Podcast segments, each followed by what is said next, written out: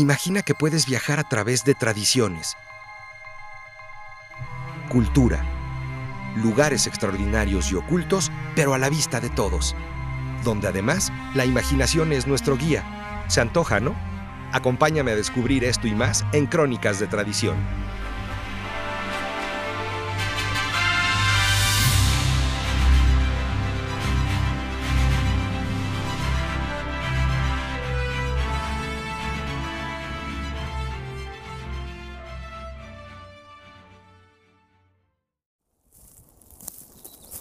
Si has tenido la oportunidad de realizar un paseo por el bosque durante una tarde de verano, tal vez acompañado por un poco de lluvia, seguramente o muy probablemente has tenido la fortuna de encontrarte de pronto con algunas luciérnagas.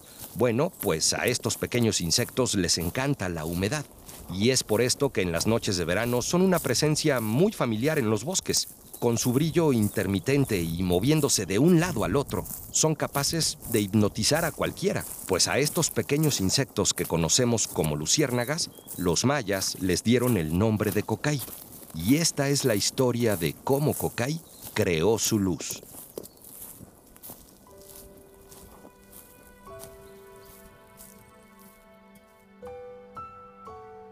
Esta historia se desarrolla en la tierra de los que no son muchos, en el Mayab, nombre que los mayas le dan a la región de la península de Yucatán. Y ahí, en el Mayab, cuenta la tradición que había una vez un hombre muy querido por todos sus habitantes. A este hombre lo querían tanto porque era el único que podía curar todas las enfermedades, cualquiera que ésta fuera. Cuando los enfermos iban a pedirle a este hombre que los aliviara, él sacaba de su bolsillo una hermosa y brillante piedra de color verde. Después la tomaba entre sus manos y susurraba algunas palabras, y eso era suficiente para sanar cualquier mal. Una mañana este hombre salió a pasear por la selva.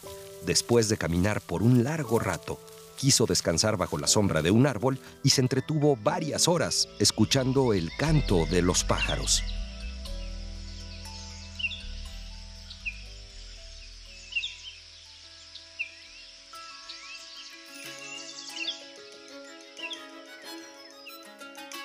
De pronto unas nubes negras se apoderaron del cielo.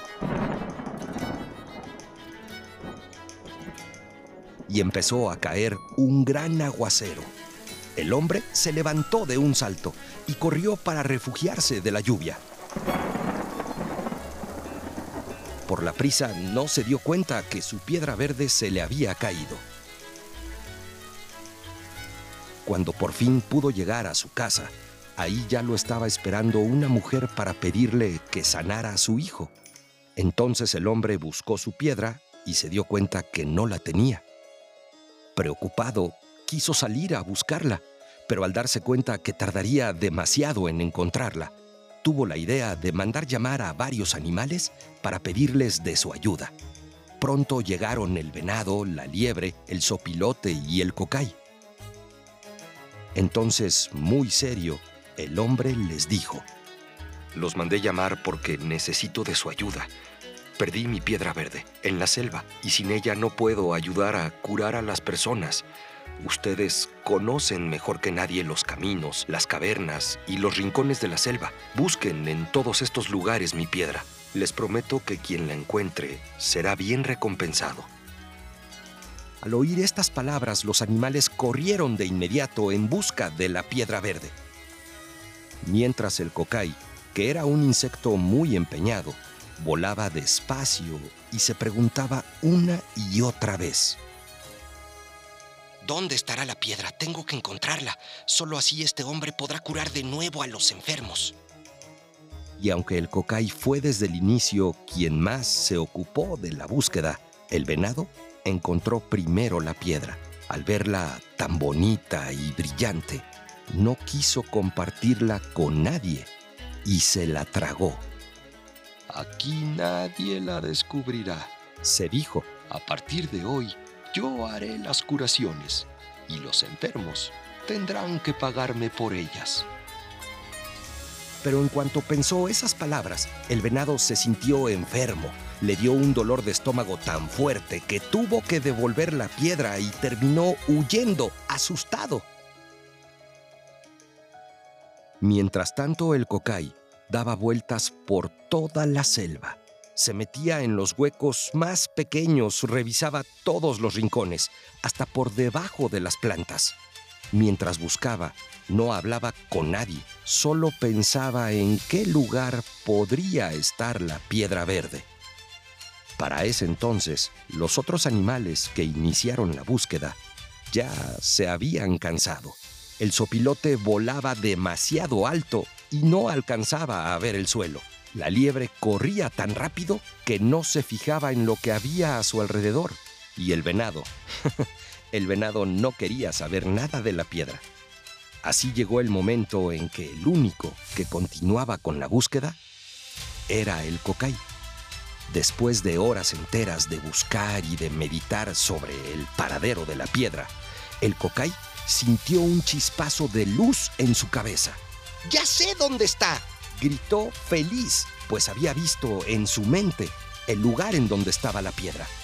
Inmediatamente voló hasta ese lugar y aunque al principio no podía ver dónde estaba la piedra, de pronto sintió como una luz salía de su cuerpo iluminando su camino. En cuanto halló la piedra, la levantó y pronto se la llevó a su dueño. Busqué en todos los rincones de la selva y por fin encontré tu piedra, le dijo el cocay al hombre muy contento, al mismo tiempo que su cuerpo se encendía. Gracias, cocay, le contestó el hombre. Veo que tú mismo has logrado una recompensa. Esa luz que sale de ti representa la nobleza de tus sentimientos y lo brillante de tu inteligencia. Desde hoy te acompañará siempre para guiar tu vida. El cocay se despidió muy contento y fue a platicarle a los otros animales lo que había pasado. Todos lo felicitaron por su nuevo don, menos la liebre, que sentía envidia de la luz de Cocay y quiso robársela. Esa chispa me queda mejor a mí. ¿Qué tal se me vería en un collar? Así que esperó a que el Cocay se despidiera y comenzó a seguirlo por el monte. Cocay, ven, enséñame tu luz, le gritó al insecto cuando estuvo seguro de que nadie los veía. Claro, dijo el cocay y detuvo su vuelo. Entonces la liebre aprovechó y le saltó encima. El cocay quedó aplastado bajo la panza de la liebre y ya casi no podía respirar cuando la liebre empezó a saltar de un lado al otro porque creía que el cocay se le había escapado. El cocay empezó a volar despacio para esconderse de la liebre. Ahora era Cocay quien perseguía a la liebre. Y en cuanto la vio distraída, voló arriba de la liebre y se puso encima de su frente, al mismo tiempo que se iluminaba.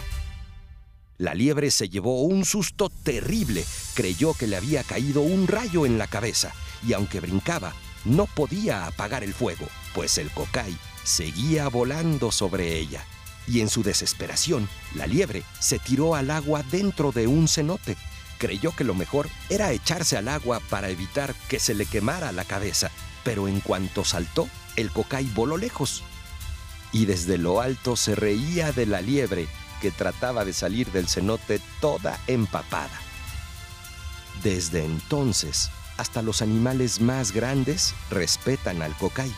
No vaya a ser que un día los engañe con su luz.